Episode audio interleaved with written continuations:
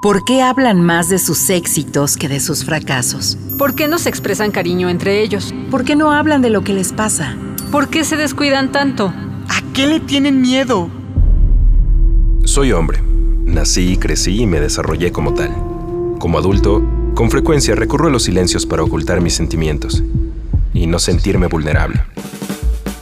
Pero ahora quisiera poner en palabras esto que siento y que he reprimido desde hace mucho tiempo darle rostro, rostro a mi corazón. Rostro Corazón.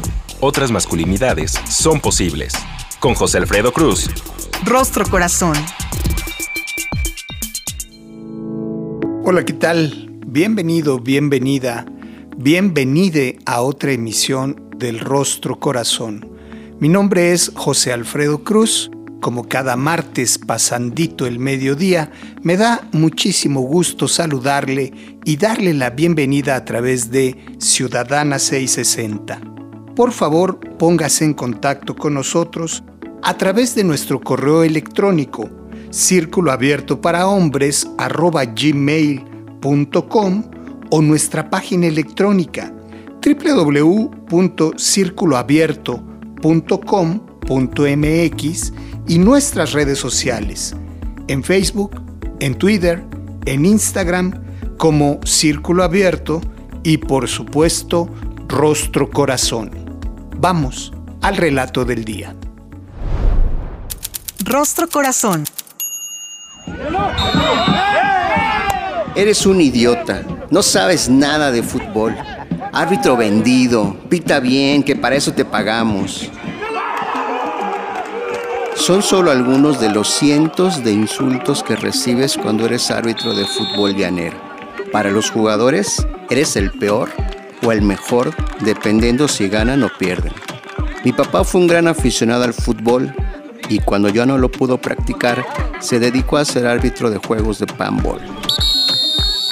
Mi papá era muy buen árbitro, delegaba fuerza y carácter, algo necesario si quieres salir vivo de un juego de fútbol. Mi papá nos contó muchas veces las peripecias que le ocurrieron durante los partidos. Nos platicaba desde las chuscas hasta las difíciles. Recuerdo particularmente dos. En una de ellas nos narró cómo le pegaron. Mi papá marcó una falta que desde la perspectiva de uno de los equipos era injusta. Estaban tan encendidos por la marcación que se le fueron encima. Mi papá nos dice que solo recuerda que volteó a ver a un jugador que le gritó y cuando volvió la cara hacia la jugada marcada, se le borró la cinta. Vio todo oscuro. Ya no recuerda nada. Sus compañeros árbitros le dicen que un jugador llegó por la espalda y le puso un puñetazo en la cara y que cayó en el suelo inconsciente. Despertó después de un rato todo confundido y asustado. Nunca le había pasado algo así. En el fútbol llanero es común si no les gusta como pitas, se te van encima. Como si lo más valioso de la vida se les fuera en esos minutos de juego persiguiendo un balón. Aquella vez mi papá lo vi muy sacado de onda. Incluso diría que con miedo. Dejó de pitar unas semanas y volvió a las canchas. No podía dejarlo. Era una buena entrada de dinero para su familia y también era un buen escaparate para mostrar valor. Decía, no es fácil controlar a 22 tipos que creen saber de fútbol y nunca han leído el reglamento de juego. En otra ocasión la cosa estuvo peor. Mi papá dejó de pitar fútbol soccer y comenzó a ser árbitro de fútbol rápido. Por mi casa hay muchas canchitas de ese tipo. Alguna vez nos contó que arbitrando un partido la cosa se puso difícil. En ese partido había gente apostando así que los gritos y reclamos estaban al por mayor. Era uno de esos partidos complicados, era una final. Dice que al medio tiempo se le acercaron unos tipos, disque a platicar. Nos cuenta que le fueron a reclamar por el marcador. Le dijeron que si no ganaba el equipo de sus amigos, lo iban a matar. Y le enseñaron la pistola, que tenía que hacer que ganara el equipo. Mi papá dice que sintió mucho miedo, Afortunadamente el equipo ganó sin necesidad de marcar algún penal a favor y dice que cuando acabó el partido se pudo sentir tranquilo. aunque regresó asustado a la casa. Nunca volvió a pitar ahí. Mi papá me enseñó el oficio. Yo también empecé a arbitrar partidos de fútbol desde que tenía unos 16 o 17 años. No lo hacía con frecuencia, más bien era por temporadas. Cuando el dinero me apretaba, era una forma fácil de generar ingresos. Aunque no es nada fácil, hay que tener valor, agallas, temple y necesidad para ir a aguantar insultos y en ocasiones agresiones físicas. Algunas veces me tocó pitar de esos partidos difíciles, donde se juegan campeonatos y dinero. Es increíble el nivel de alegría que genera un triunfo, pero es más inverosímil la violencia que genera un marcador en contra.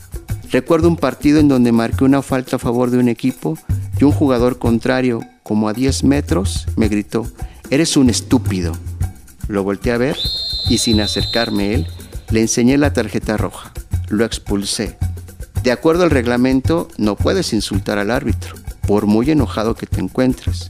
Si lo haces, la sanción es la expulsión. El jugador, muy enojado, agarró el balón y me lo aventó. Yo alcancé a agacharme y pasó de largo. Como no me pegó, se enojó aún más y se me fue encima. Yo no corrí, me quedé ahí parado esperando que llegara lo peor.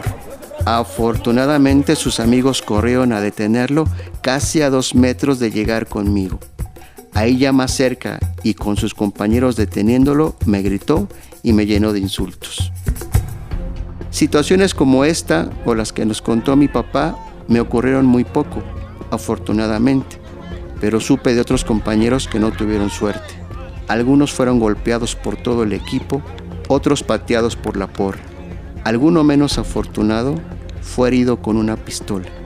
No es fácil ser árbitro de fútbol. Es un escenario complicado. Hace mucho tiempo no pito un partido y no sé si lo vuelvo a hacer. Uno nunca sabe qué puede pasar. Lo que sí puedo decir es que no es fácil sentir toda esa violencia cada ocho días por un simple partido de fútbol.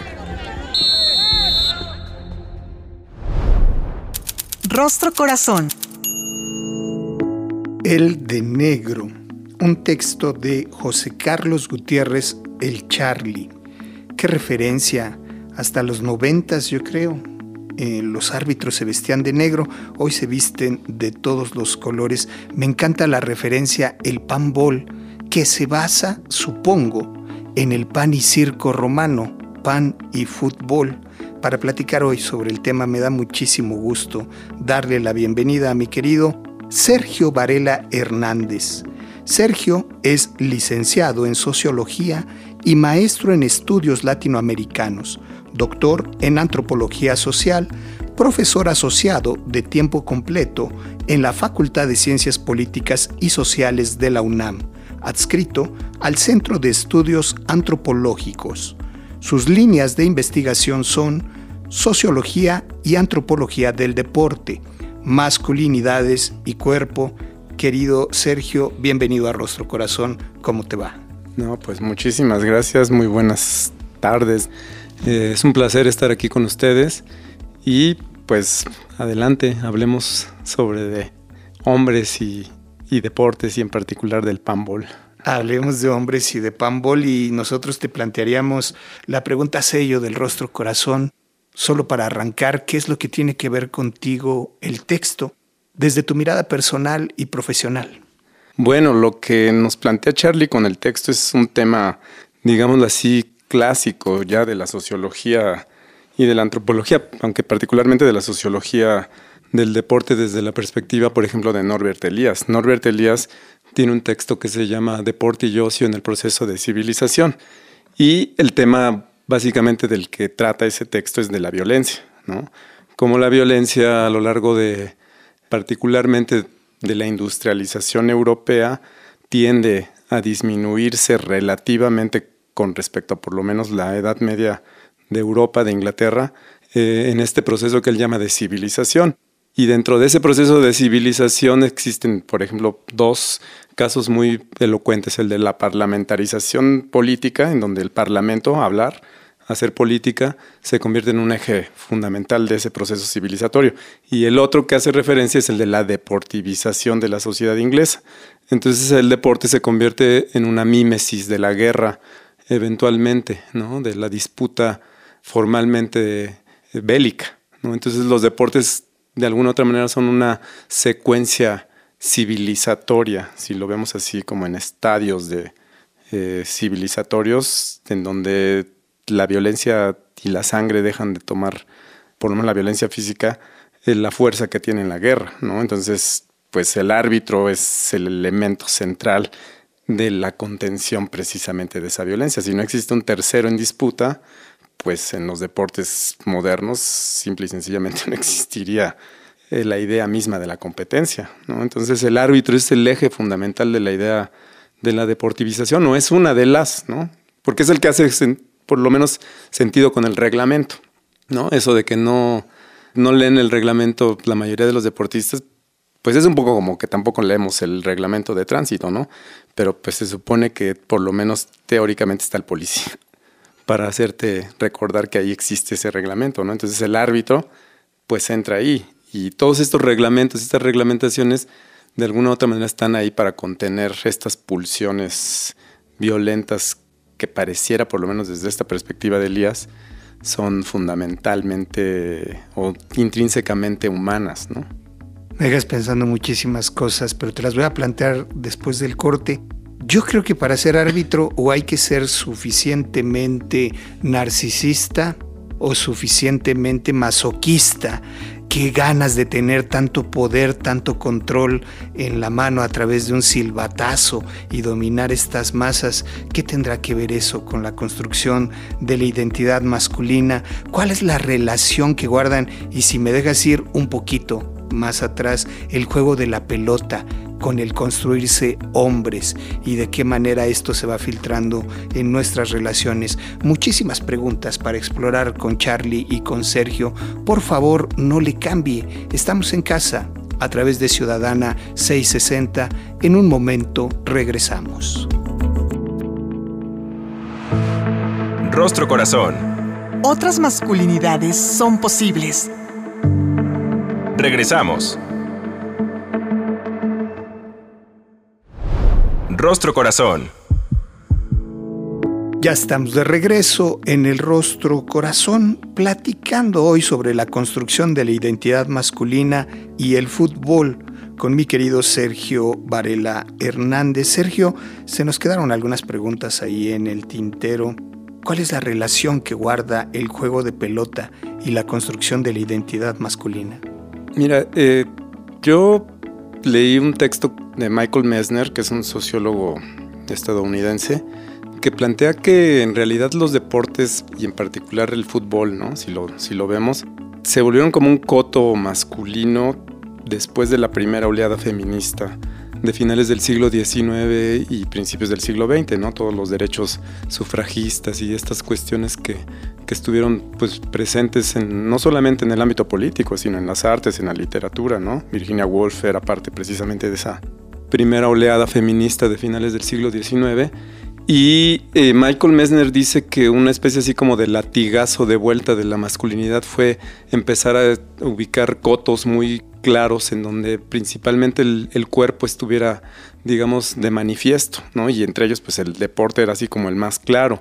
Entonces, no es que no existiese ya un, de por sí una masculinidad marcadamente en los deportes, pero no era como tan explícito según este autor, que se volvió explícito ante un recelo ya antifeminista, básicamente, ¿no? O sea, en estricto sentido sí hubo una lógica de crear clubes específicamente masculinos que se dedicaron a la práctica de los deportes. Entonces el deporte así como tal, te entendemos en el fútbol, el básquetbol, todo esto sí son como una especie de, rejuego político de género, en donde la masculinidad se vuelve presente. No sé qué tan conocido, pero por lo menos en la literatura que yo he leído, que Pierre de Coubertin, por ejemplo, en las primeras Olimpiadas, abiertamente dijo no a la participación de las mujeres. Por muy progresista que pudiese haber sido en algunos aspectos pedagógicos y, sociales, Pierre de Coubertin era un tipo que pues se plantaba en esa idea, ¿no? De, de, una masculinidad radical y que los deportes eran para los varones, hechos por los varones y que necesitaban también ser, digamos, eh, observados, ¿no? Como ya después surgió la gente que fue el espectador, que es otro, otra cosa, ¿no? También forma parte del espectro de los deportes, pero pues no es el practicante formalmente, ¿no? Entonces los espectadores iban a ser también masculinos, ¿no? Entonces, los deportes yo pienso que es así como la última línea realmente de, la frontera del género radicalmente binario, ¿no? O sea, ya qué campo está tan marcadamente dividido en, ramas. O sea, no existe la rama femenil de la política, ni, la rama femenil de la academia, ¿no? O sea, aunque haya diferencias en ingresos y cosas así, pues no existe como tal una rama. Y los deportes sí tienen todavía eso. O sea, esa es la única actividad que yo veo que tiene marcadamente eso. Ya ni la escuela, pues, o sea, la misma escuela ha cambiado en muchos aspectos.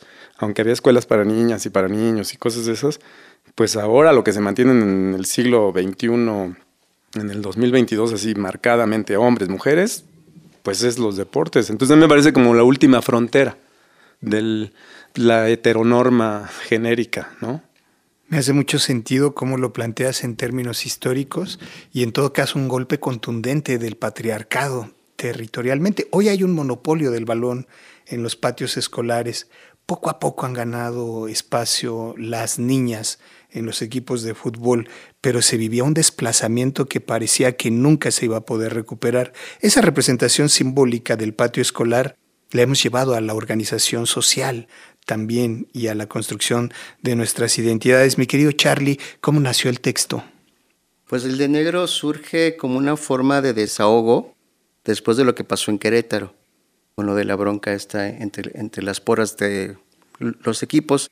Eh, tuve mucha necesidad de volcarlo en algo, pero no desde las porras o, los equipos, sino desde el árbitro, porque eh, yo fui árbitro cuando era joven, eh, varios años, y no había jornada en la que no me mentaran la madre o me dijeran que era yo lo peor, y tenía que ver con eso, con que si les iba bien, este, te felicitaban, y, si te, y si les iba mal, pues este, eh, de el insulto de eres lo peor, eh, tú no sabes, eh, pues no te bajaban. Pero también me pareció muy interesante porque yo recuerdo que siendo árbitro me llenaba de poder. Tener el control de 22, así se pusieran como se pusieran, yo tengo el control. Después de muchos años me di cuenta que por eso me gustaba ser árbitro, porque tenía el control de aquellos así se pusieran muy locos, el que manda soy yo, el que controla soy yo. Pero tenía un costo, que es muy paradójico y eh, justamente con el ejercicio de ser masculino, de la violencia. Tengo el control, pero a costa de qué? De que cada ocho días, cada jornada, insultos, mentadas de madre. Y me pareció bien interesante porque pues es muy parecido a lo que ocurrió con Querétaro, ¿no? Esta violencia que vimos, pues me desató todas esas emociones y se volcaron sobre el de negro. Muy parecido a cómo construimos nuestra identidad masculina.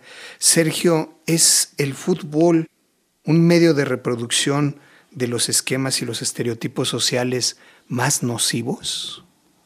Pues yo pienso que en algunos aspectos sí, ¿no? O sea, el fútbol necesita de esos estereotipos, o sea, en general los deportes, ¿no? Pero el fútbol en particular pienso que necesita de esos estereotipos, ¿no? Yo alguna vez leí un texto que fue muy premiado de Vicente Verdú que se llamaba Mitos, ritos y símbolos del fútbol. Y él decía, bueno, pues si lo vemos en términos psicoanalíticos, la mamá está representada por el portero porque el portero es el único que toma el balón con las manos, es el único que lo acaricia, que que lo toma, ¿no? Y dice, bueno, los defensas en todo caso serían así como las hermanas, el defensa central la hermana mayor y los laterales las, las, pequeñas. Y los medios, dice, pues incluso hay un juego de palabra ahí entre medium y, medio, que son así como la expresión del padre que está afuera, que es el, el entrenador, ¿no? Es el medium de lo que el padre quiere. y entonces ellos son así como los que mueven el equipo conforme la directriz patriarcal, ¿no? Y los delanteros más alejados de la madre son los niños juguetones, ¿no? Los niños desobedientes que empiezan a hacer cosas y todos esos estereotipos de alguna u otra manera están presentes todavía, ¿no? O sea, el gran referente así como tal vez contemporáneo, bueno, ya ni tan contemporáneo, Maradona, pues era esto, ¿no? El pibe, el pelús, el, el que siempre iba en contra de las las reglas, ¿no? Y todo esto.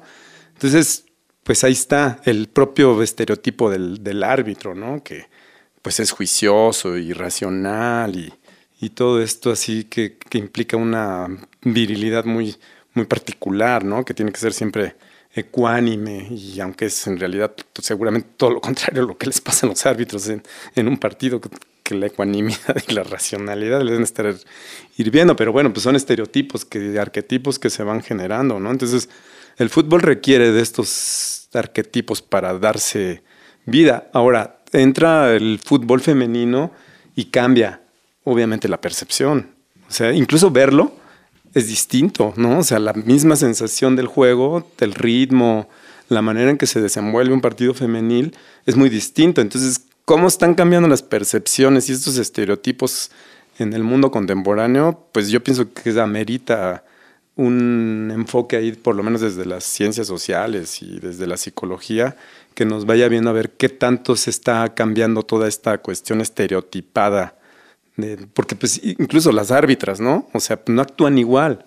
O sea, tú los ves y los árbitros por lo menos profesionales, tienen ya una especie como de estereotipo, ¿no? Yo he visto las mujeres árbitro que actúan y, y es diferente, entonces me cambia a mí como que las percepciones del accionar, pues así patriarca y del control, ¿no? Así que llegan y es muy distinto. Entonces se están cambiando como patrones ahí que pues han sido históricamente marcados, ¿no? O sea, yo puse nada más esos ejemplos de lo que dice Verdú, pero pues hay muchos otros arquetipos, ¿no? El, el, malandro, en que es así un arquetipo muy claro en, Uruguay, en Brasil, o el del pibe, ¿no? De, en el potrero, o pues aquí el del Cuauhtémoc Blanco, ¿no? El estereotipo así del chavo maloso y que engaña y que pues es parte de eso, ¿no? De burlar, de darle la vuelta a la ley, ¿no? A la, regla, ¿no? Entonces ese tipo de cosas, pues de eso se nutre en buena medida del fútbol en particular, ¿no? De, todos estos mitos súper afianzados en los imaginarios sociales, ¿no? De, y que se vuelcan afuera de la cancha, o sea, están reproduciéndose también afuera. Oigan, yo tengo que confesar una fascinación porque me he vuelto asiduo seguidor del fútbol femenil, de las Tuzas en particular, y me encanta en el estadio gritar a una que rompe el ritmo y exagera una falta, pareces hombre, por supuesto burlándome de la referencia pareces mujer en el fútbol masculino. La gente cuando lo escucha no sabe exactamente dónde colocarlo, tiene que procesarlo, ah, es contra nosotros y termina riéndose. ¿Es posible ir al fútbol sin el uso de sexismos, de misoginia, de homofobia, resignificar los estereotipos? ¿Cuál es tu mirada, Sergio? Pues sí, pero yo pienso que ese va a ser un proceso que va a tardar todavía mucho en, afianzarse, ¿no? Entonces, si sigues yendo al estadio, vas a reproducir o caer en la práctica histórica, ¿no? Mentar la madre, en homosexualizar al rival, ¿no? Pues el famoso grito este de puto, ¿no? Es todavía moneda corriente, ¿no? Y tú ves las declaraciones que hacen los directivos, los futbolistas, en fin, y se defienden. Dicen, no, no, no, es que no quiere decir eso. Y siempre le quieren dar la vuelta al tema, ¿no? Y eso, pues todavía romper ese esquema, pienso que tardará mucho tiempo en que se pueda revertir finalmente, pero yo pienso que sí ya se abrió un camino que va eventualmente a romperse. Yo pienso que la última línea será el fútbol intergenérico. O sea, ese me parece que ya será el momento en que se pueda romper formalmente todo esto, ¿no? Que haya equipos pues, del género que, que tenga que, que haber, ¿no? De todos los múltiples géneros que hay. De los géneros fluidos. Eh, Sergio, ¿cuál es nuestra responsabilidad como hombres? ¿Cómo de manera práctica podemos empezar a transformar nuestras realidades?